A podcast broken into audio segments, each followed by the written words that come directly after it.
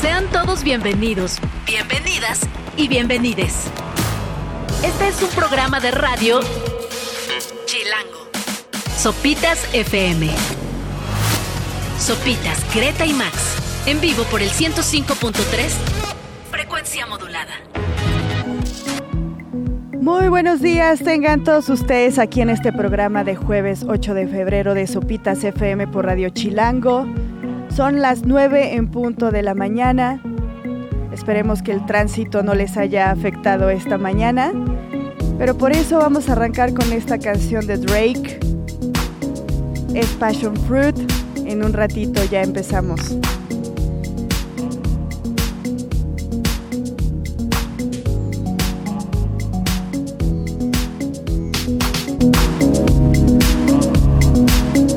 Estamos escuchando a Drake. La canción es Passion Fruit a las 9.05 de la mañana. Recuerden que están aquí en Sopitas FM por Radio Chilango y les damos la bienvenida aquí con Subs desde Las Vegas y con Max. Desde Tacubaya. desde Parque Lira. O sea, vaya, no, no, no, ajá, no es. Híjole, Subs, qué presumido. De, ya, ya.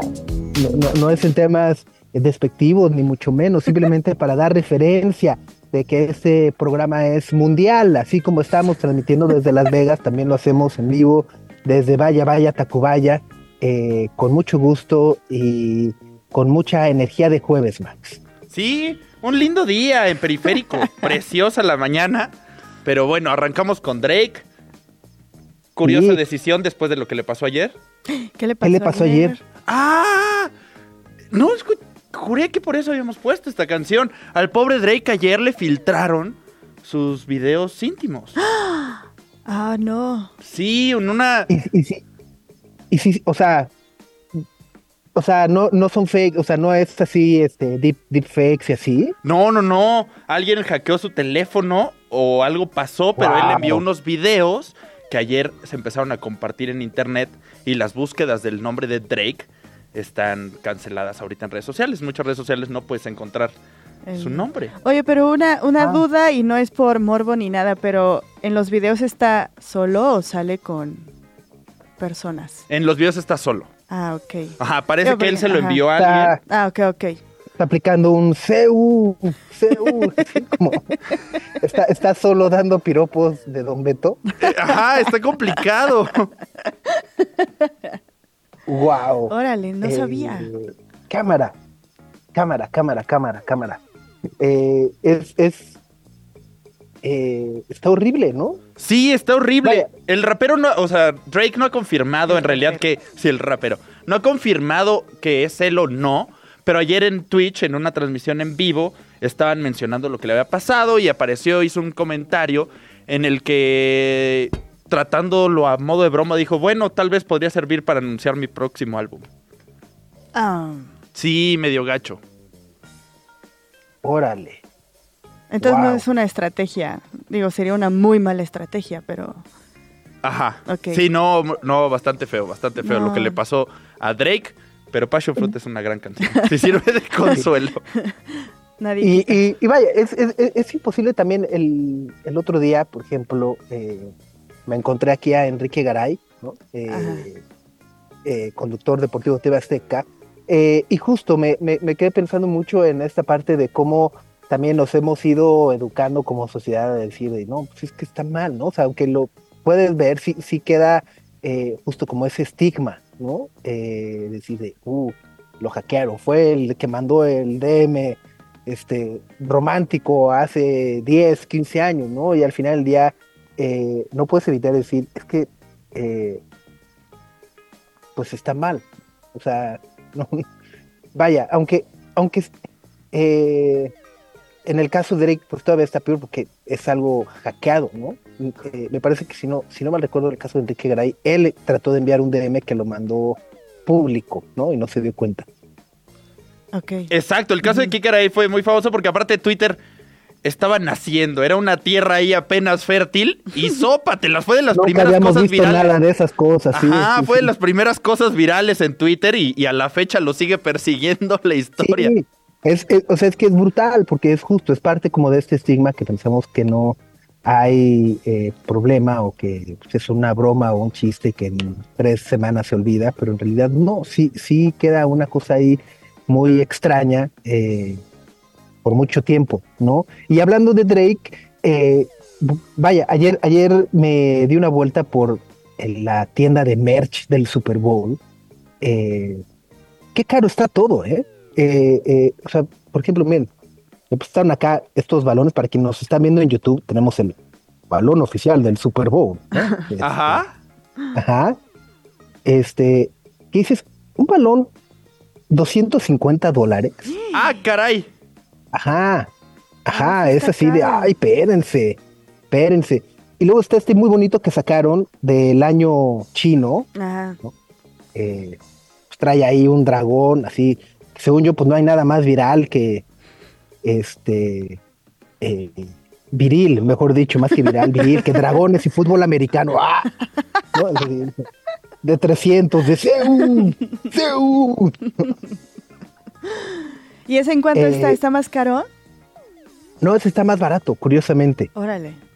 Eh, el casquito Max ahí para tu escritorio. Ok. ahí te lo llevo ahí para o para, para el espejo retrovisor ahí que vaya colgando. Para, la hawaiana que tengo ahí enfrente está perfecto. Pero bueno, eh, eh, hablaba un poco de Drake porque tiene esta línea que se llama OVO, Over October, ha sido su marca, eh, bueno, fue incluso hasta su sello, ¿no? Que fundó y luego ya ahora se ha vuelto en una marca de ropa con la del Muito, que también lanzaron una colección especial del Super Bowl. Eh, e irónicamente está más bonita y más barata que el merch oficial del Super Bowl.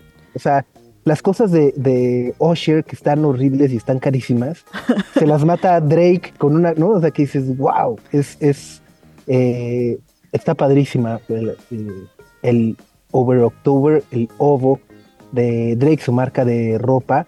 Luego sacó también por ahí una colección como de sudaderas con banderas. Ajá. Ajá. Eh, tenían, la de, tenían la de México, que es está muy bonita para ver, o sea, está muy buchona. ¿Por qué? ¿Cómo es? ¿Qué detalles tiene? Es, negro, es negro y trae el búho grandote eh, con el contorno dorado que es muy característico, Ajá. pero en medio trae la bandera de México. Entonces es como dorado, ajá, es como, ajá, en esta onda buchona. Buchona. Eh, ajá, me la echaba, ¿eh? buchona de, buchón de Las Vegas, ¿no? Es que hay también como esta onda, ¿no? Él es el buchón internacional. Sí, sí, sí, sí, sí. Completamente. Pero bueno, pues es jueves 8 de febrero. Estamos a cuatro días del Super Bowl, a seis días del Día del Amor y la Amistad, de, de, irnos a besar todos a la Gustavo Amadero. del besotón. Del besotón. Eh, y bueno, por supuesto, eh, listos para prepararnos para un gran fin de semana.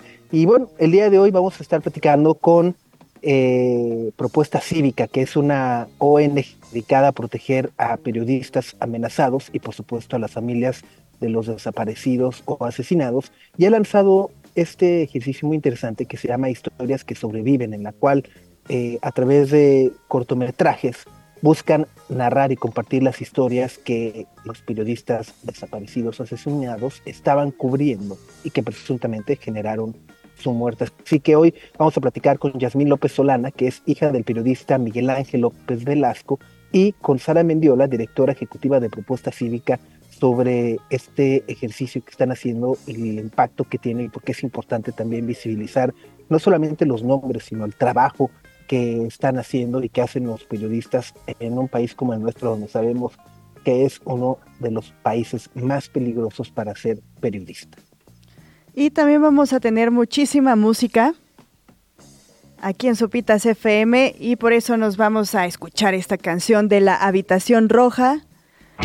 El título es Los seres queridos. Ahorita volvemos, quédense en el 105.3 de FM.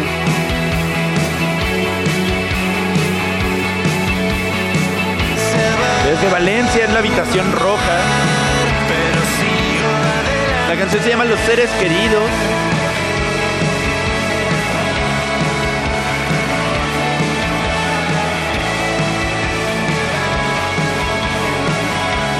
Y vamos con más música.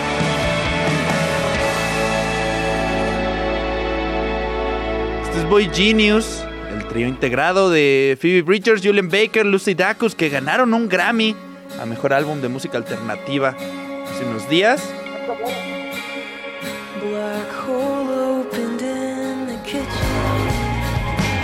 Ahí escuchamos a Boy Genius, la canción es Not Strong Enough de su maravilloso disco The Record del año pasado. Subs, ¿cómo te trata Las Vegas? Bien, oye, que además eh, eh, anunciaron como que van a estar en una pausa definitiva, ¿no? Eh, bueno, indefinida, mejor dicho. Sí, o sea, como que dijeron, ya los Grammys, los últimos dos años han sido intensos, con mucho éxito para nosotros, pero también yo creo que después de estar tanto tiempo de gira y demás, vamos a decir, cámara, ya, ya nos vimos mucho, ¿no? Ya no quiero ser tan exitosa, me voy a dar una pausa. Ya no quiero ser tanto amiga, ¿no? Más bien. sí, es que se ha de estar cañón. Por ejemplo, toda esta promoción, con lo de Dune o las giras de los artistas, es 24-7 estar con esas personas. Sí. Va a estar medio heavy, ¿no? Digo, yo no tendría ningún problema, por supuesto, Max, cree feliz de la vida, un año, cinco años, vivir todos en una misma casa, este, compartir el pan. El pan y el vino. Pero supongo que esa Phoebe Bridgers debe de, no sé, se ve que es de las que le huele la boca cuando despierta. sí, la que no se lava el cabello. Esa Lucy Dacus es de las que no baja la tapa del baño. y ese tipo de, ¿De, personas? cosas. Exacto, pero bueno, eh, estamos completamente en vivo desde el Media Row de Las Vegas. Eh, el Media Row eh, o el Radio Row originalmente es, es, muy curiosa la historia porque es un espacio literal, es un centro de convenciones donde habemos más de 750 medios de todas partes del mundo transmitiendo. Y originalmente se creó en los 70s, 80, cuando eh, un programa de radio de la CBS quiso transmitir pues la semana previa al Super Bowl eh, desde el lobby de un hotel Hyatt. Y el hotel Hyatt les dijo, ah, claro, quieren transmitir, les vamos a cobrar 40 mil dólares. Ah, hijo. dijeron, no, espérense, ¿cómo, no? Y entonces fueron a un Holiday Inn enfrente, que no les cobró nada, y e hicieron esa transmisión.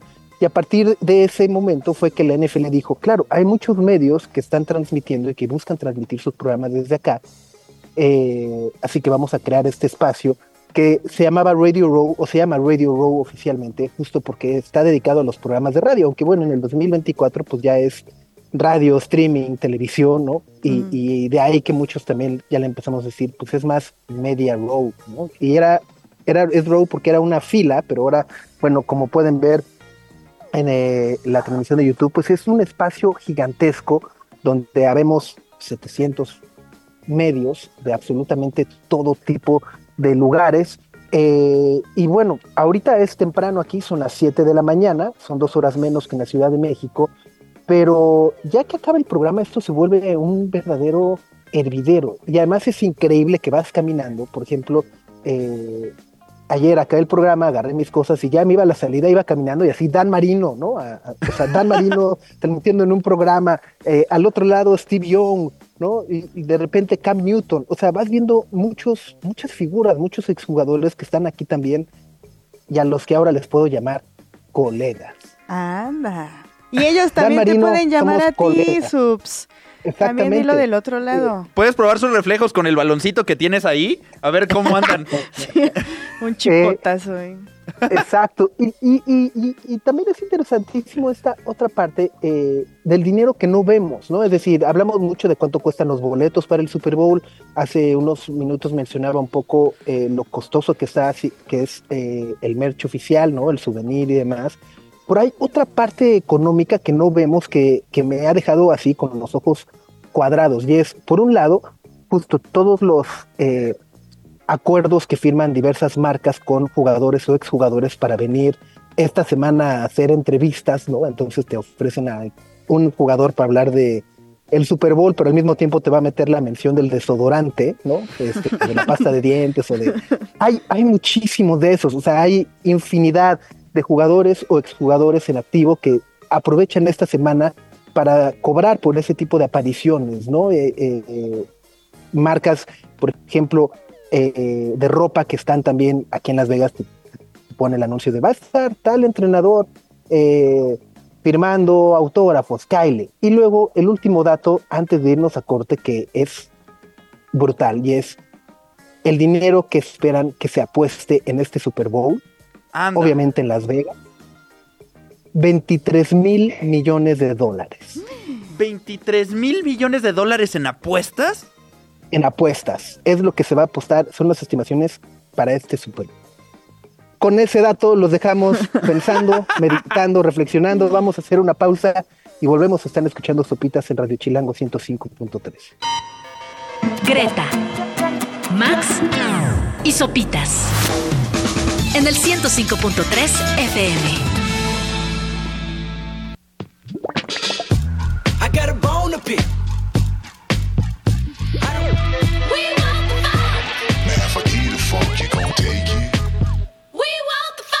¿Quién conta? Es Kendrick Lamar, que va a estar por primera vez en la CMX, aquí en marzo próximo. Ya, ya, urge. pues ya nada, es un cuatro semanas, cinco semanas más. Cinco semanas. Ajá, cosa de nada, pero la emoción por Kendrick sí, ajá, así. A Kendrick no le pasaría nada de lo que le pasó a Drake y así, ¿te das cuenta? ¿Quién sabe? No sé por qué lo dije, no sé por qué lo dije, no sé por qué el agravio hacia Drake. Me disculpo, pero... Rudeza innecesaria, aprovechando que andamos en modo Super Bowl. Sí, no, no. Yo, yo no meto las manos en fuego por nadie. Ni por Kendrick. Por nadie. Sí, no, caras vemos, carrete de fotos no sabemos. Eh, esa es una gran frase. Una gran frase, qué triste. No, pero bueno, 23 y 24 de marzo, el festival Ceremonia, que insistimos, más allá de Kendrick, está por ahí también eh, FKA Twix, está Sanfa, está Romy, está Ice Tumor, está James Blake, está Peggy Goo, está Fortet, está Arca, está Bad Kia, eh, o sea, ajá, o sea los, los headliners son importantes, pero el resto del festival también está espectacular. Sí, sí, se armaron un muy buen cartel, eh, hasta parece cartel de aniversario, pero no, entonces ya vayan apuntando y una semana después para el norte, donde también va a estar Kendrick. Es que además es ese mes de el 16-17 Vive Latino, luego al siguiente fin de semana ceremonia, luego al siguiente fin de semana para el norte. luego fin de semana, pues ya estamos todos pelas.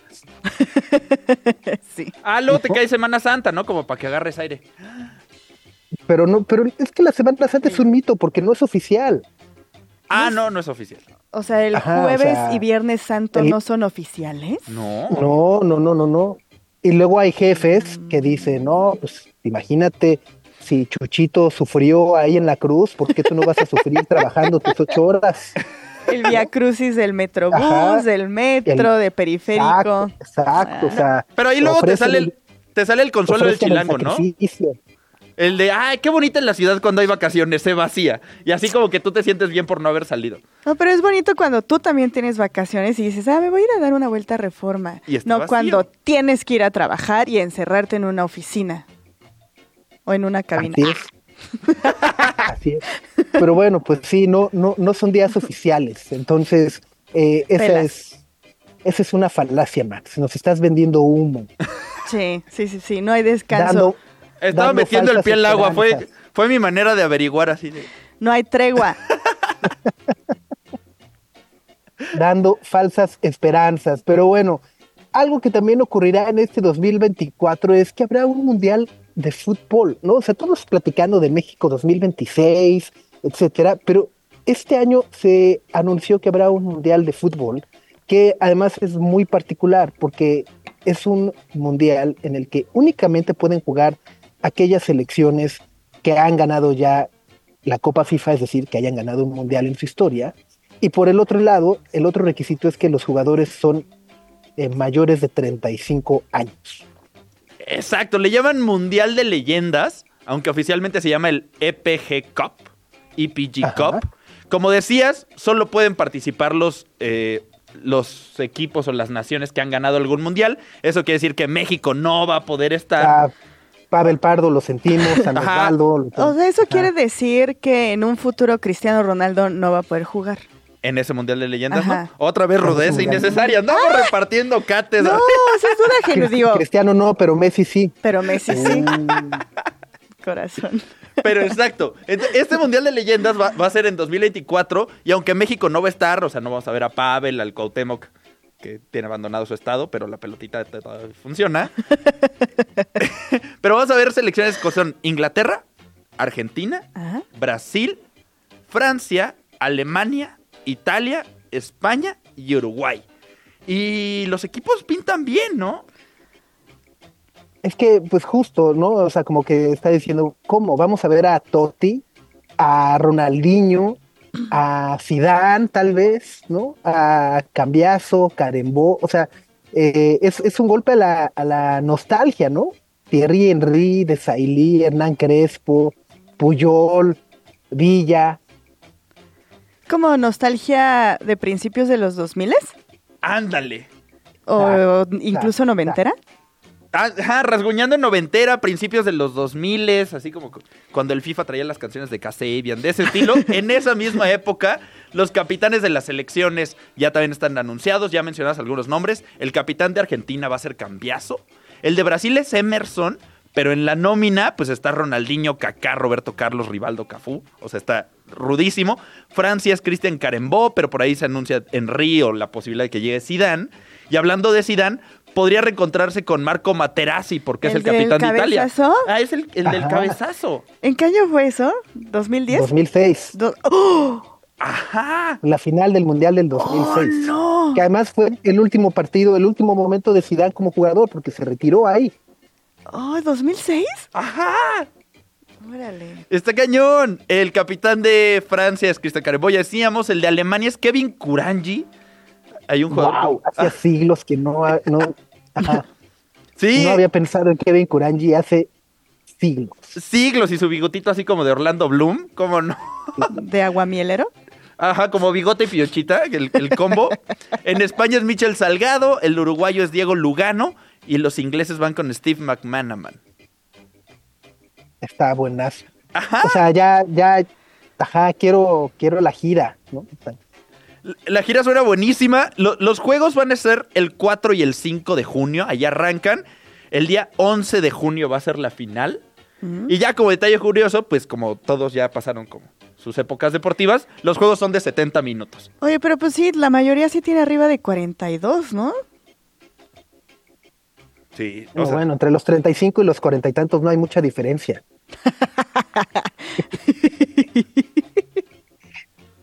Tanto que le van a reducir 20 minutos. Ajá. Pero todavía sigue siendo soccer. O sea, todavía van a jugar en. Van a ser 11 contra 11. En cancha. En cancha grande. cancha, sí. Ajá, no va a ser como aquella gira de Maradona que era de fútbol rápido y así. No, esto va a ser un poquito más, más en forma. Entonces, en junio, pues tenemos ahí un mundial de fútbol de leyendas para todo el recuerdo 2000ero. Está padrísimo. ¿Dónde se juega? ¿En Reino Unido? O, Ajá, se va a jugar en Inglaterra, pero todavía no han definido la sede. Muchos equipos de la Premier ya han estado ofreciendo su espacio, se ha hablado de que, ay, podrían jugar en Wembley o algo así, pero todavía no se sabe exactamente en qué estadios va a ser. Ok, pues es que sí pinta padrísimo. Ojalá que alguien lo vaya a transmitir, ¿no? Este, que se pongan las pilas, que, además, hablando justo de eso, eh, hace un par de días aquí en, Estados Unidos se anunció esta mega app deportiva, ¿no? De ESPN, eh, TNT Sports, Warner Brothers y Fox Sports, que han unido fuerzas, Fox, Disney y Warner Bros., eh, para crear una app deportiva, o sea, nada más para todos los fans de los deportes, van a poner toda su oferta deportiva en una sola app que estarán lanzando a fines de este mismo año. Órale. Ajá, lo cual, lo cual suena bastante llamativo y padre. Dices, ah, claro, el sueño de todo fan. Pues luego te acuerdas que pues la Premier League va en otra, ¿no? Este, en Estados Unidos va en Peacock, ¿no? Eh, eh, que es NBC, que no está. Eh, CBS Sports tiene la Champions, que tampoco está. O sea, como que ese tema sigue siendo un poco confuso. Imagino, por ejemplo, que si lo llevaran a México, lo intentaran hacer en México, pues sería que VIX Plus con, con la Liga MX. ¿no? para tirar, eh, tienes VIX Plus y, o sea, está complejo ese, ese, eh, pues esa burbuja que los, que las propias plataformas han ido creando, ¿no? Donde eh, ofertan billones de dólares para tener los derechos de una competición y ahora que están viendo que no es tan rentable como creían, es de chill. Ahora, ¿qué hacemos para ganar más suscriptores? Pues vamos a unirnos, ¿no? Pues, sí, pero y ustedes crearon eso. Ustedes lo provocaron. Es como el regreso del cable. Ajá. Tal cual. o sea, muchos están diciendo, claro, pues ya inventaron el cable, ¿no? Eh, pues sí. Pero, pero aún así no pinta para ser una buena solución. Vamos con Kevin Carl. Va. Venga. Esta canción se llama ¿Cómo me encanta?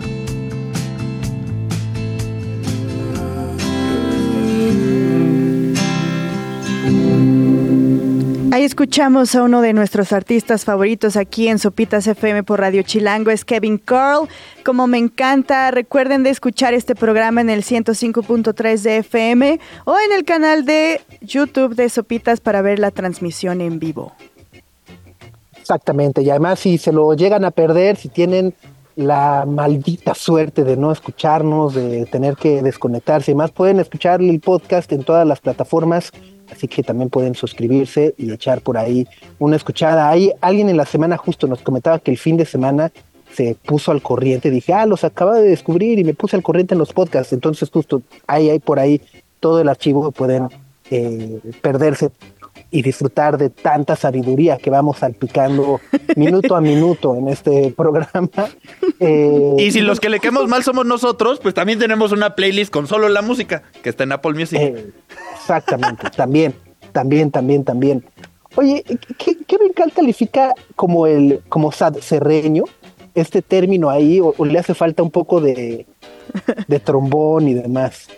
Yo creo que sí podría cal... Bueno, no, no sé, subs es que estoy en la misma, o sea, como que, vaya, a ver, el, el, género satserdieño eh, ha sido utilizado los últimos años para referirse a esta nueva ola de artistas eh, mexicanos o de regional mexicano que tocan baladas, ¿no? Y a partir de la guitarra, un poco como Junior H y demás, pero justo, ¿no? O sea, como que pues, citan más como tipo las baladas de Juan Gabriel o de Joan Sebastián como como sinónimo, ¿no? Es que...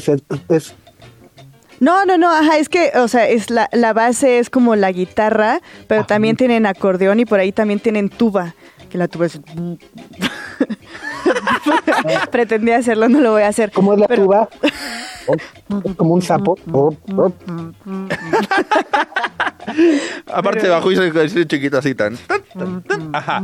Ajá. Entonces, o sea, como que también se acompañan del acordeón y la tuba y hay varias canciones de Juan Gabriel y de Joan Sebastián que la tienen, entonces por eso dicen, ah, es música cierreña, pero Kevin Carl me parece que es un poquito más popero. Ok. Pero este, es, tristón.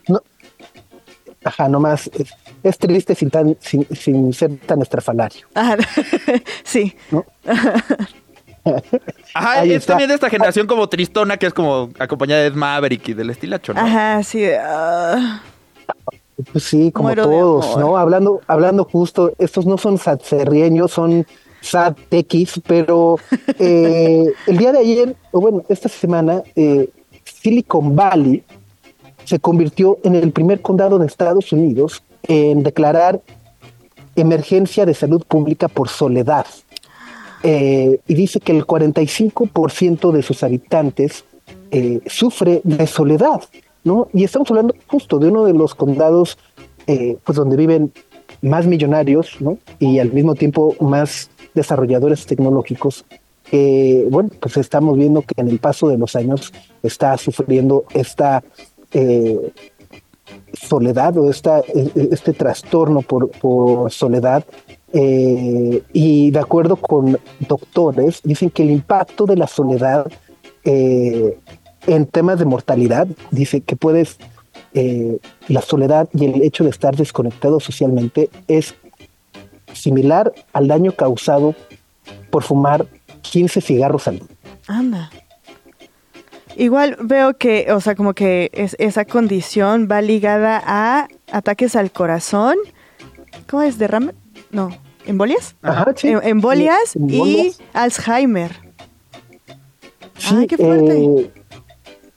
Eh, eh, eh, está, está tremendo, ¿no? Porque además durante los últimos que 15, 20 años hemos, o sea, romantizado mucho Silicon Valley como ahí están los unicornios, ¿no? las empresas que están cambiando al mundo y los techis y los startuperos y demás. Y bueno, pues de repente justo voltar a ver y decir, oigan, pues casi la mitad de las personas que está ahí están sufriendo de trastorno depresivo por soledad. Es una cosa brutal, ¿no? o sea, pueden tener muy, muy, muy presumidotes con sus Apple Vision Pro, ¿no? Pero miren, un abrazo no lo pueden tener. Ni con esos cuatro mil dólares que están ahí, un abrazo no les llega. Es que luego sí, ¿no? Todos, o sea, no quiero sonar como tía ni nada, pero eh, desde las redes sociales hasta todos estos dispositivos como los, ¿cómo se llaman? Vision Pro. Ajá. Los Apple Vision Pro. Están como enfocados a crear experiencias muy individuales o sea, en los que no tengas que interactuar con otras personas, ya no sea ni siquiera de manera digital, mucho menos física. Entonces, este, está cañón, qué feo. Vamos a darnos abrazos todos. Sí, es un asunto bárbaro. Ahorita pasó en Silicon Valley, hace unas semanas pasó en la ONU, declaró una epidemia de soledad en todo el mundo. Japón ha hecho algo similar, tienen un ministerio para la soledad. Y, y aquí en México, aunque pensamos que es distinta la cultura y que somos mucho más cercanos a nuestros amigos, a nuestras familias, también hay datos muy rudos de la cantidad de personas que se siente sola. Bien, cerca del 40% de los mexicanos ha declarado sentirse solo en algún momento. Y eso se nota más también en adultos mayores. Okay. Entonces, si quieren darse un apapacho, este es un buen momento, aunque sea de echar una llamadita. ¿Y se sabe si el entorno citadino eh, o sea, ¿tiene, ¿tiene implicaciones en ese tema de la soledad? No tal cual porque la, encuesta es nacional, pero sí hay eh, muchos estudios, particularmente en México, que han descubierto que cada vez más personas viven solas. Y, y, eso parece que es poquito, pero aquí en México el 12% de las casas vive una persona sola. Eso es casi el doble de lo que pasaba hace algunos años. Entonces, en las ciudades se nota más porque en departamentos o en grandes edificios no lo notas, pero muchos de tus vecinos viven solos. Solos. Entonces es un asunto bárbaro, bárbaro. Así que que sirva ahorita para echar una llamada, un abrazo, un mensajito. un mensajito. Sí, de perdis un memecín ahí en WhatsApp. Ojo, todos. ojo, a, a, dos personas mayores, no tomen esto como el pretexto para escribirle a la ex. Ah, estaba, estaba esperando una señal, ahí me la están dando, Greta y Max me están dando ahí la señal para seguir acosando. No, no, Sí, sí, sí, no, no lo Manden un mensajito a su abuelita, a su mamá, a sus tíos. Amigos. Ajá, todo se hace. Preséntense con sus vecinos, luego no los conocen. Hola, me llamo Max. ¿Tú? Aunque, ah, sea una, aunque sea una, excusa. Ajá, una tacita de azúcar o algo ahí que les falte y ya cualquier, cualquier excusa es buena. Y si alguien se presenta con ustedes, no piensen mal. Vamos a, vamos a socializar. exacto, exacto. Sí, sí, sí. Si alguien llega, Grey, y te pide tu teléfono, no te saques de onda, dáselo. Ajá. O sea, pero primero una presentación, ¿no? Hola, soy tu vecino. Ah, ok. entonces son las 9.57 de la mañana. Nosotros vamos a una pausa y volvemos. Gracias a todos los que nos están escribiendo en YouTube. Adriana, Huicho, Mav, Martelo, Raúl, Nicolás. Abrazos a todos. Y aprovechando que nos saludamos.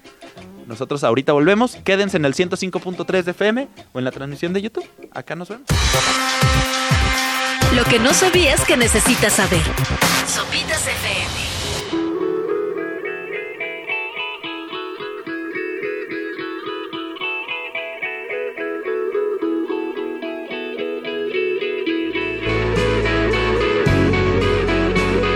Medalla de oro. De él mató a un policía motorizado. Son las 10 con 6 de la mañana. Gracias a todos los que se andan reportando por ahí en YouTube. A Ulises Reyes, que nos manda saludos desde Laredo. A Brenda González y a Tere Santavaría, que anda sufriendo ahí para encontrar un ecobici. ahí está, saludos. Y bueno, esta mañana nos da muchísimo gusto recibir en cabina a Yasmín López Solana, ella es hija del periodista Miguel Ángel López Velasco, mejor conocido como Milo Vela, así como Sara Mendiola, directora ejecutiva de Propuesta Cívica, y Alejandra Cobos Ordaz. Propuesta Cívica es una ONG que desde hace muchos años se dedica a la promoción y defensa de los derechos humanos y también a la libertad de expresión eh, en nuestro país. Y justo, lo hemos platicado varias veces, Gre Max, desgraciadamente vivimos en uno de los países eh, más peligrosos para ser periodista. ¿no? Eh, el año pasado se asesinaron a ocho periodistas, desapareció uno más. La impunidad es una constante en el eh, pues esclarecimiento de estos casos, ¿no? Cerca del 95% de estos casos, desgraciadamente, no llegan a quedar esclarecidos del todo. Y eso no solamente, eh, vaya, afecta a las familias o al gremio periodístico, sino que nos afecta a todos como sociedad y como país, porque al no tener acceso a una información confiable, transparente y demás, pues justo permite que casos de corrupción, que casos de ilegalidad, de abusos, etcétera, pues se sigan repitiendo una y otra y otra vez y se sigan heredando y pasando el bastón entre políticos como lo hemos visto durante muchos años. Así que, eh, Sara, eh, muchas gracias por acompañarnos y me gustaría justo preguntarte eh, cómo es que Propuesta Cívica surge hace 11 años, 10, 11 años, y si en estos 10, 11 años que han llevado haciendo este trabajo eh, tan intenso y difícil que hacen, ¿han, visto alguna mejoría o por el contrario hemos ido empeorando eh, en estos aspectos como país? Buenos días, muchas gracias. Gracias por la empatía y abrirnos su espacio. Bien, Propuesta Cívica nace en 2012 y nace precisamente con este objetivo, brindar representación legal a personas defensoras de derechos humanos y personas periodistas, así como a sus familias. Veíamos cómo la crisis de violencia hacia estos dos grupos de la población iba en aumento, no disminuía. La violencia específicamente hablando de periodistas no es desde este sexenio, precede sexenios atrás, pero hemos visto cómo sexenio tras sexenio la crisis agrava. Es una problemática que se vuelve ya insostenible y vemos también cómo transitan en la silla del poder presidencial los, los diversos gobernantes de los diversos partidos políticos y ninguno y ninguno llega con la voluntad política suficiente para atender esta problemática y para revertir el hecho de que México sea el país más mortífero para la prensa a nivel mundial, un país que no está en una guerra formal, un país que está en una supuesta democracia y somos el país que más periodistas asesina y que más periodistas desaparece y que junto con esto la otra este, cara de la violencia contra el gremio periodístico pues es la impunidad. Estamos platicando de historias que sobreviven, una iniciativa para contar las historias de los periodistas que han sido asesinados en México y esta impunidad que han pasado con los años. Y también nos acompaña Yasmín López. Tú eres hija de Miguel Ángel López Velasco, que era conocido como Milo Vela, un periodista en Veracruz que fue amenazado durante el gobierno de Fidel Herrera y después perdió la vida o le quitaron la vida durante el gobierno de Javier Duarte. ¿Cómo ha sido este acercamiento con la iniciativa y cómo ha sido continuar el trabajo de tu padre mientras tu familia ha sido exiliada después de la violencia, Yasmin? Eh, pues mm, eh, el camino ha sido largo. Estos 13 años realmente no hemos encontrado una un expediente o, una eh, un resultado a las investigaciones que han pasado durante más o menos nueve, eh, tres, tres eh, gobernantes. No ha habido ninguna solución y pues ha sido muy difícil el, el camino, pero creo que podemos hacer proyectos como el de propuesta cívica que se llama de las tres trilogías y puedan eh, una haber un camino a la campaña de, que se hizo en contra de los periodistas en su momento, eh, hacerlos pues como criminales. Completamente. Eh, estamos platicando con Yasmín López Solana, ella es hija del periodista Miguel Ángel López Velasco, mejor conocido como Milo Vera, quien trabajaba para Notiver en Veracruz, uno de los medios eh, pues de mayor difusión y de mayor alcance en Veracruz y que durante mucho tiempo pues eh, denunciaba temas eh, de violencia y de corrupción, sobre todo muchos temas relacionados también con el exgobernador eh, Javier Duarte, por ejemplo, y cuyo trabajo, pues de alguna u otra manera, fue generando eh, amenazas. Eh, intenciones también de censurarlo, hasta que desgraciadamente, bueno, pues fue asesinado en junio del 2011 con algunos otros integrantes de su familia.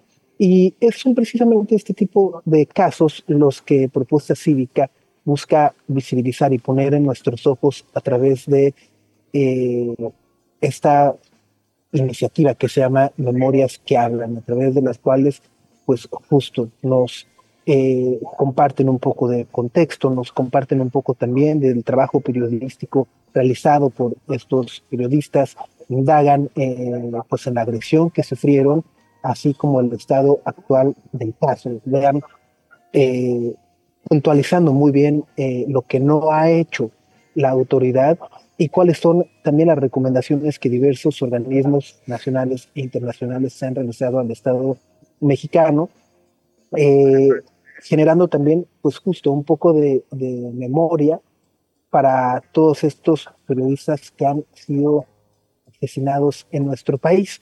Eh, Sara, cuéntanos un poco justo también de esta iniciativa y de cómo surge la idea de eh, visibilizar no solamente los nombres, sino el trabajo y todo lo que ha ocurrido con estos casos en memorias que hay. Bien, esta campaña eh, consta de tres cortometrajes, como bien lo dices. La retomamos el caso de Regina Martínez Pérez, asesinada en 2012 en Veracruz, el caso de Milo Vela, como ya lo comentaron, asesinado en 2011, y el caso de Gustavo Sánchez Cabrera, asesinado en el istmo de Tehuantepec, Oaxaca, en 2021. Elegimos estos tres casos porque consideramos que son casos que ejemplifican la realidad del resto de los casos casos, de periodistas que estaban haciendo un periodismo de investigación, que estaban investigando temas de corrupción, narcotráfico, narcopolítica, que estaban poniendo la lupa sobre autoridades y que fueron agredidos, que fueron asesinados por la valentía de estar investigando y estar informando a la sociedad y que lamentablemente también son casos que hasta el día de hoy eh, permanecen en la impunidad. La violencia en este país contra periodistas alcanzó hasta las familias, como fue el caso de Milo Vela, como ya lo mencionaste. También su esposa y uno de sus hijos fueron asesinados. Estos, eh, estas eh, tres historias que decidimos reflejar a través del arte cinematográfico para generar un acercamiento a la sociedad de lo que vive el gremio periodístico en este país, de la indolencia que hay de las autoridades para atender y revertir esta situación historias que sobreviven, busca no solamente recordar el último momento de vida de estas personas periodistas, el momento en el que fueron asesinados, sino también busca recordar las historias que ellos estaban contando, que ellos estaban investigando a la hora de ser este, agredidos. Fue una campaña que tuvo muchísimo cuidado con el uso de la violencia ellos fueron asesinados en un contexto mucho más violento, pero que no lo podíamos transmitir así por un respeto a sus memorias, para no revictimizar a sus familias, pero fueron asesinados en contextos mucho más violentos y es por eso que utilizamos el recurso artístico de, del cortometraje para, para sensibilizar a la sociedad y hacer un llamado a las autoridades. También está con nosotros aquí en cabina Alejandra Cobos, también familiar de periodistas asesinados. ¿Cómo ha sido este acercamiento de ver la historia de tu familia retratada? Que también sucedió en Veracruz, además. Así es, bueno, como lo menciona este Sara y Yasmín, en este momento estamos aquí para, para dar impulso, para dar seguimiento a lo que es la campaña de propuesta cívica, que sin duda este, ha sido eh, un antes y un después también para nosotros como, como familiares y sin duda eh, de alguna manera eh, buscar esta, esta justicia social que para nosotros ahora mismo es lo más importante, ¿no?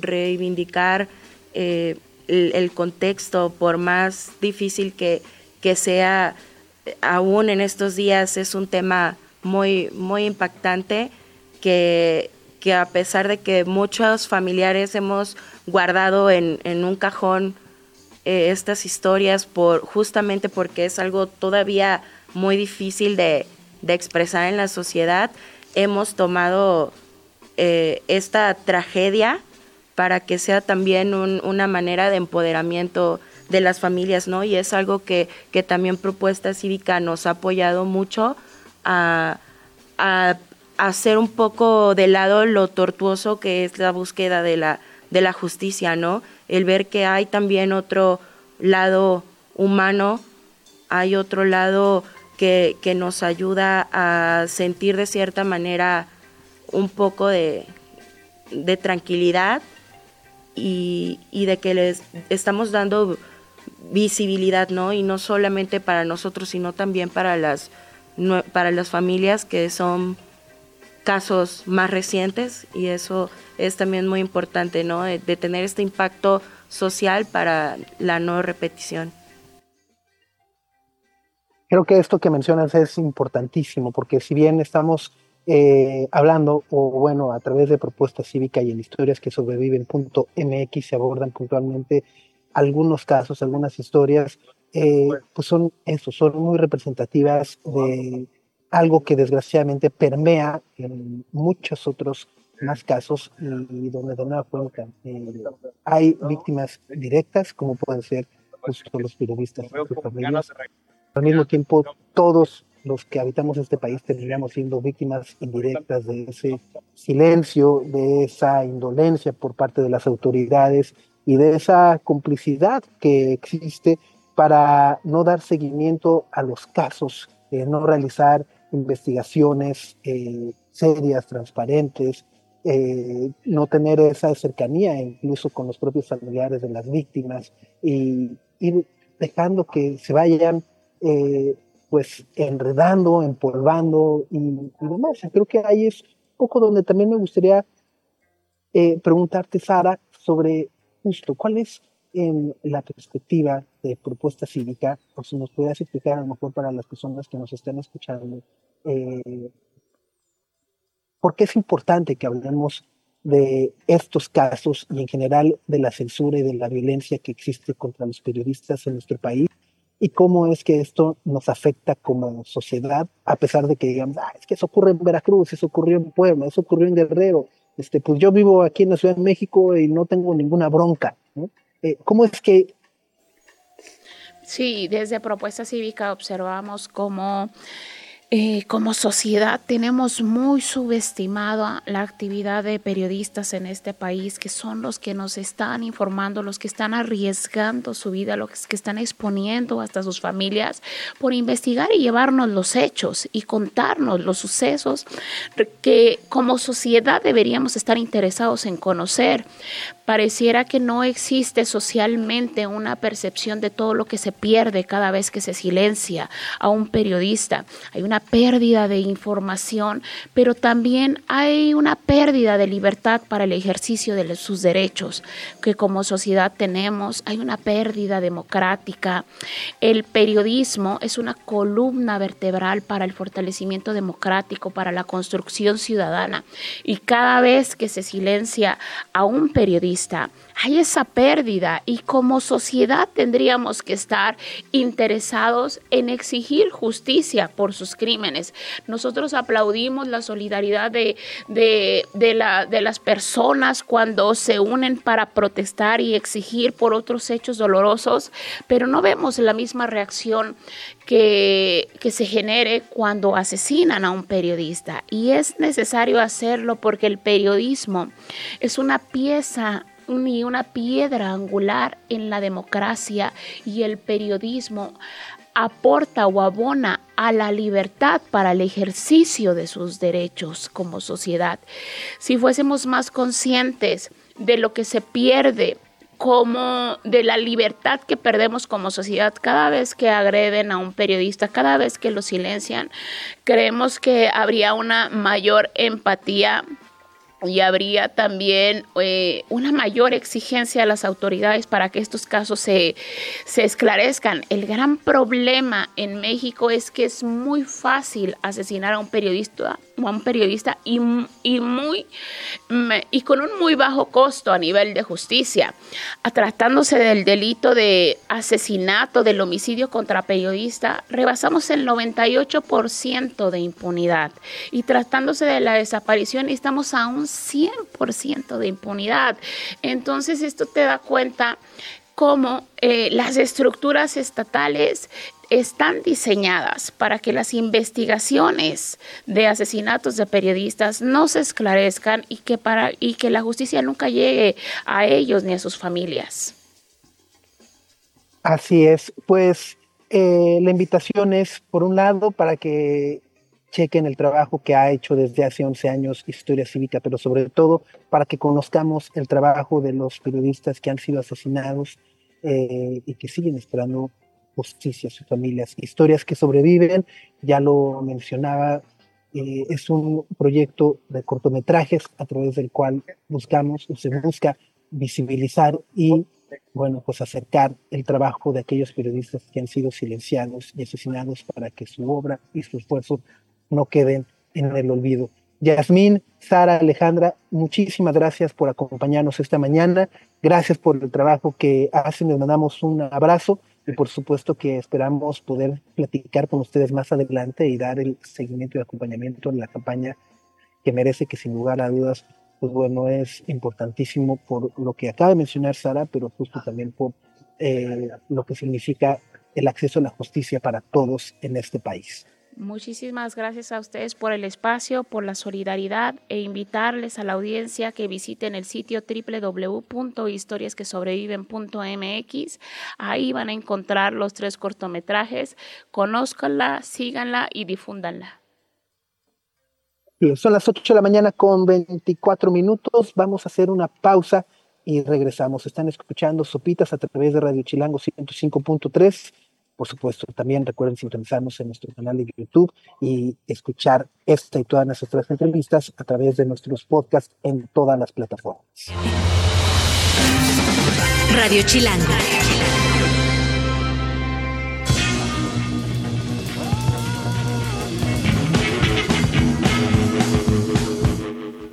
Ahí escuchamos a Jimi Hendrix, la canción Spanish Boy a las 10.33 de la mañana.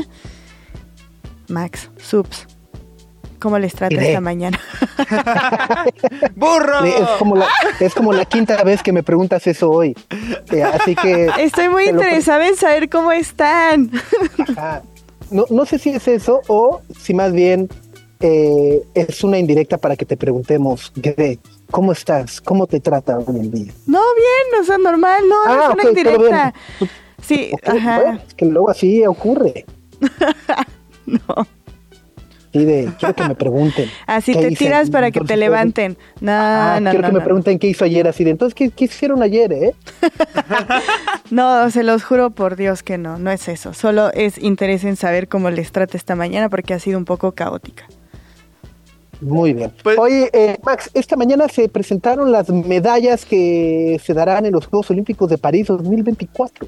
Sí, se presentaron y están bastante lindas. Cada, cada que hay Juegos Olímpicos, pues le echan ganitas para hacer medallas de diferentes formas o que sean únicas, ¿no? No solo que sean de oro, plata y bronce. Eh, ha habido los anteriores Juegos de Tokio eran con material reciclado. Sí, reciclado, sí. Y ahora, para los Juegos de París, que, vamos a ver en este verano, tienen ahí un detalle muy curioso y es que en el centro... Están hechos de croissant.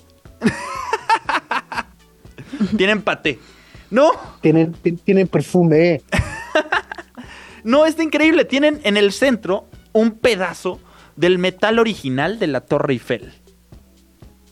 Ah, perros.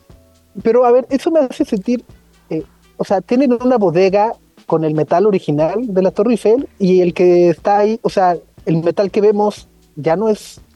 Ajá, o sea, ¿cómo? Eh, esta es una larga, larga historia. Le, quitaron unos fierros para ponerle otros. Eh, es una larguísima historia. Exacto. La, Torre Eiffel se construyó en 1887. O sea, tiene un montón de años. Y durante todo este tiempo le han ido cambiando, ha habido fallas de construcción, le han ido quitando cosas. Originalmente se hizo para una feria mundial y tenía un montón de pisos, le fueron quitando esos pisos. Pero en 1982 eh, se dieron cuenta que la Torre Eiffel pesaba demasiado. O sea, era demasiada estructura y le quitaron 1300 toneladas de, metal. Ok, pero pues no le estaban cargando ellos, ¿no? Ajá, pesa mucho, ¿qué? No lo estás cargando tú, lleva ahí, o sea, casi 100 años después se dieron cuenta de eso. ajá, se dieron cuenta que estaba demasiado pesada, que era innecesario que fuera tremendo armatoste. Entonces le quitaron 1300 toneladas de metal, le cambiaron las escaleras, le arreglaron los elevadores, ya le hicieron todo el changarro. Y ese metal, pues quedó guardado. No las 1300 toneladas, pero una buena parte quedó guardada durante años y lo desempolvaron ahorita y se lo acaban de poner al centro de las medallas que vamos a ver en París 2024. Ok. Buen detalle. O sea, creo que lo que lo hace todavía más especial es que seguramente solo llegarán a nuestro país como dos o tres. ¿no? Exacto. O sea, no, es así como Estados Unidos, vamos a tener 300. este, en México van a ser todavía más codiciadas. Ajá, tres, cuatro y dos bronces y por ahí. Y, y pues ya, a ver, ¿qué, ¿qué deportistas salen valientes y deciden morder su medalla? Les vas a ver a moneda, les vas a ver a metal viejo. Entonces, no se lo recomiendo. bueno, pero eh, le, le, hincas el diente para que se vean que es tuyo, ¿no? Pero bueno, oigan, en otra noticia así, esta está calientita, así, del horno, hablando de croissants deliciosos. Bueno, Vampire Weekend acaba de anunciar su nuevo disco de estudio, el primero en cinco años, eh, llevará por título Only God Was Above Us. Sí, tiene una fecha programada para salir el 5 de abril, mucho más pronto de lo que todos esperábamos. Y como dice Subs, después de cinco años de ausencia, sí es una gran noticia. A mí me cae muy bien el Ezra Koenig. Sí, es, es, es, es un gran grupo, ¿no? Eh, eh, el 16 de febrero se presentan los primeros sencillos y justo, pues el disco fue grabado en varias ciudades, en Londres, Nueva York, Tokio, Los Ángeles. El propio Ezra Koenig produce el álbum con Ariel Richtal y fue mezclado por Dave Friedman y Emily Lazar. Así que bueno, pues el quinto álbum de estudio de Vampire Weekend está a la vuelta de la esquina y, ojalá llegue acompañado de una gira que los lleve de regreso a nuestro país. Sí, aparte, digo, a mí me gustó mucho el disco pasado, el de Father of the Bride, porque creo que había coincidido justo con su eh, matrimonio con esta ay, Jones, ¿cómo se llama? Rashida Jones. Rashida Jones, ajá. Y su papá es Quincy Jones. Entonces por ahí hacía como la referencia y en las letras estaba como toda esa relación y demás. Y a mí me pareció un gran disco. Entonces después de cinco años eh, es una muy buena noticia que estén de vuelta. Oye, ahorita que, que habla de Rashida y de Quincy Jones, eh, hace unos días vi el documental de La Noche del Pop. ¿Ya lo viste? De, Netflix. Está espectacular. Qué buen documental. Eh, está en Netflix, estrenó hace un par de semanas y es eh, narrado por Lionel Richie, en el cual pues justo cuentan la historia de aquella canción de We are the world, We are the children, que a ustedes no les tocó, ni siquiera habían nacido, eh, no, o sea, no puedes decir hijo porque ni siquiera te tocó el boom. Ah, bueno, no, no me tocó el boom, ya me tocó, ajá. Ya, ya, me tocó convertir en meme. Pero sí te tocó la versión en español con Vicente Fernández. ¿Cuál es esa? Ah, sí, hay una versión en español y no tiene mucho, es de Chente Fernández. Somos amor. El mundo. Bueno, bueno la realidad es que el documental es, es, espectacular, no solamente por lo que cuenta la historia de esta canción que se, que se grabó en una sola noche en Los Ángeles, y cómo tuvieron que planear la agenda de todos estos artistas, Springsteen, eh, Lionel Richie, por supuesto, Michael Jackson, Cindy Lauper, etcétera, etcétera, etcétera, para que coincidieran en un mismo estudio, sino vaya, eh, me parece además que es un gran documental de música porque termina mostrando también todos esos aspectos que obviamos o que hoy en día ya no parecen tan importantes como eh, la manera en la que de repente en un estudio tienes que estar colocados los micrófonos, o cómo se tienen que parar o cómo le tienes que hablar al micrófono para que se pueda tener un verdadero eco, y la importancia de la producción, la importancia de la saturación en un mundo donde todo se grababa de manera análoga. Eh, es, o sea, si les gusta la música y quieren entender un poco mejor porque es tan mágica, eh, más allá de lo emocional que conocemos, sino cómo se fabrica y cómo se hace y todo lo que conlleva eh, la, o sea, la métrica de cómo surge la base, ¿no? O sea, ves a en el Richie diciendo, ah, sí, pensamos que tenía que ser un himno, entonces empieza a cantar el himno de Estados Unidos y dice, no, pero ese tipo de himno no. Entonces empieza a cantar otro himno y dice, ah, es más como este, y entonces empieza la métrica y dice, ah, así tuvimos la base. Y fue así de, ¿qué? Cámara, o sea, o sea es una, es una verdadera eh, joya que, sí vale mucho la pena ver. está en Netflix, se llama La Gran Noche del Pop. La mejor noche del pop. La mejor noche Así del pop. se llama. Oye, Subs, eh, pero ¿no te pareció súper triste la historia de la tecladista de Prince? Eh, sí, no. Ay, a mí sí me dio mucha tristeza. No, o sea, a mí no. O sea, bueno, vaya, cuando. Es que creo que lo que eh, es difícil platicarlo sin spoilear, ¿no? Pero en realidad, pues es como ella, o sea, como por un lado es el reconocimiento de, ah, claro, y luego al final creo que ella también dice, ah, ok, este, pero me parece que es un sentimiento de ella, no sé, o sea, al mismo tiempo es como, güey, eres la tecladista y te, de todos modos te invitaron y estás ahí, ¿no? O sea, es un reconocimiento a lo que haces. Pero tuvo su presentación, e, era la misma noche de los Grammys, ¿no? Ajá. Yo estoy intrigadísimo, no sé qué le American Music Awards. Ah, sí, de los American Music Awards. Era la misma noche. Entonces, como se iban a reunir todos los músicos ahí aprovecharon, así, terminando la ceremonia, los reunimos en un estudio para que puedan grabar, ya sea Bruce Springsteen, todos, todos, todos, todos los artistas que participaron. Entonces Prince estaba nominado esa noche, entonces había asistido y tenía una tecladista que también era artista en solitario y tuvo una presentación ahí. Entonces se acercó Lionel Richie, que era el presentador de los premios, y le dijo, oye, ¿no quieres venir a grabar, ya sabes, una canción? Vamos a estar tal, tal, tal, tal, tal, tal. Y ella dijo, ¡Ah! qué cool, ¿sabes? O sea, me están invitando, pero ya estando ahí se dieron cuenta que la habían invitado para forzar a Prince a ir. No por ella. Oh. Eh, pero no, no, habla, era de, güey, háblale a Prince a ver si va a venir o no va a venir. Pero vaya, pero, pero lo que voy es que, o sea, ella se, ella se siente así cuando están esperando a Prince para hacer un solo. O sea, vaya, al final de ella también fue parte, o sea, sí la metieron en toda la grabación. Ya cuando se da cuenta dice, ah, es que pues, están esperando a Prince y Prince no llega y ya, pero no es que le hayan dicho, este, Sí, no sé. no sé, no sé. Yo, yo no, ya a, mí sí se me hizo mala onda de Lionel Richie que la invitara así de, ah, ¿no quieres tú participar? Nos encantas.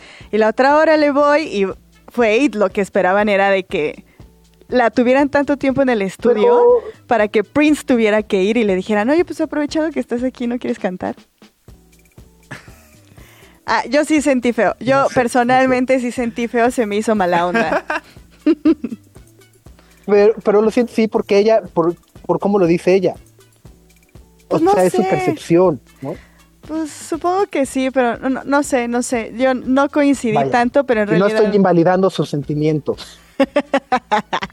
no, no invalido su sentir, no invalido sus sentimientos, porque además yo ni estaba ahí. Nada más creo que justo se queda como abierto y dices, eh, pues es un poco obvio, ¿no? Este, eh, y vaya, digo, es un poco obvio siendo muy fríos, porque al final del día es. A ver, ¿cómo se, ¿cómo se llama? O sea, nos seguimos refiriendo a ella como la tecladista de Prince. Ay, sí, sí, sí. Ajá, o sea, es como, ajá, dude. ¿Sabes? O sea, ajá. No sé, no sé. Pero sí es un gran documental. A mí también me, me sorprendió mucho la parte de Bob Dylan. Eh, que se apoyó, se, se, apoyó mucho en Steve Wonder para que lo ayudara a llegar al tono y no podía y está muy nervioso y pidió que todo el mundo se saliera. Sí. sí. está, es, es, un gran documental. Se ve un inutilazo ahí, Bob Dylan, pero de una manera, o sea, de una manera respetuosa, pues lo digo, así de, nunca te imaginas a Bob Dylan tan intimidado, ¿no? Tan penoso, tan cohibido de chill, y ahora cómo hago, eh, etcétera. Y bueno, eh, a mí, a mí me, me, transportó eh, a cuando se estrenó la canción.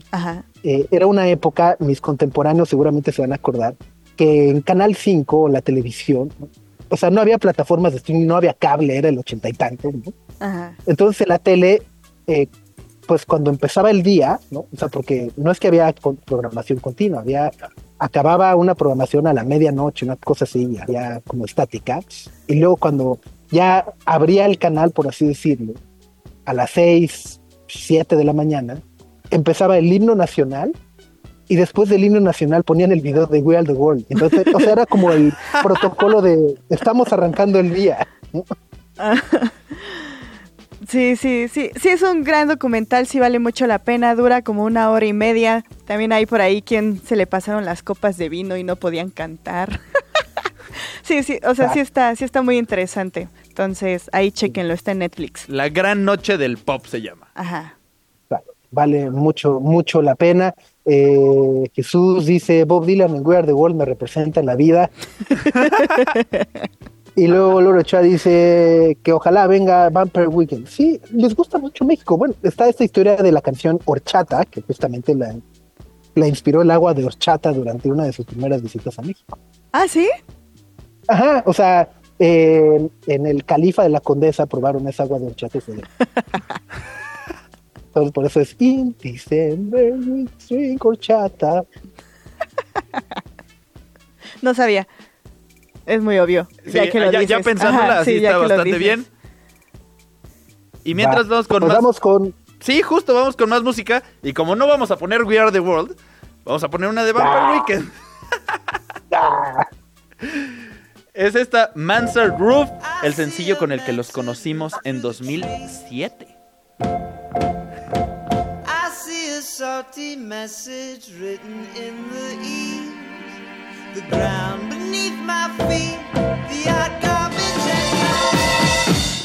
Ahí escuchamos Mansard Roof, una de las primeras canciones que dieron a conocer a Vampire Weekend con su álbum, álbum debut homónimo de 2007-2008 y pues la ponemos con la esperanza de que sí vuelvan a nuestro país para promocionar su último disco que está próximo a salir el 5 de abril.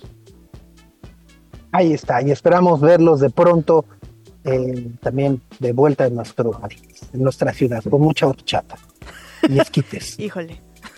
Y Rashida Jones también. Ah, sí, que venga. Rashida Estaría padrísimo, me cae muy bien.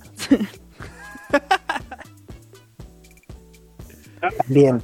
Bueno, pues qué momento de despedirnos, ¿verdad? Por hoy, como pueden ver, eh, aquí ya empezó un poco el ajetreo, ¿no? a, diferencia de hace dos horas eh, que estamos arrancando el programa en Radio Row en Las Vegas, bueno, ya se empieza a ver un poco más eh, de gente, eh, a, ver, a ver a quién pescamos.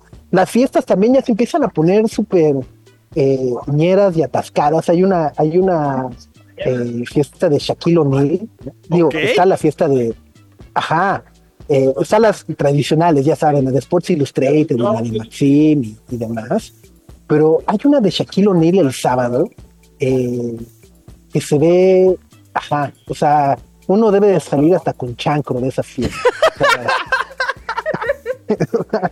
se ve, ajá, se ve en esa clase, esa clase de atasque, ¿no? Eh, Oye, ¿dónde va a ser Subs? ¿Sabes? es en el eh, en el Win. Ok. okay. cuesta sus 200 dolaritos. Ajá. Este, tranqui. Eh, y va a estar Little Wayne, va a estar Diplo, va a estar Vin Diesel. Ok. Ajá. Eh, The Air y también Miles O'Neill y por supuesto Shiloh ¿no? Ok. Eh, esa es otra. Luego, Robert Gronkowski, el ala cerrada de los Patriotas de Nueva Inglaterra, y, que era el Robin de, Tom Brady, eh, Gronk, tiene también eh, esta también. En esta sí sales en chancro seguro porque además es Beach Party.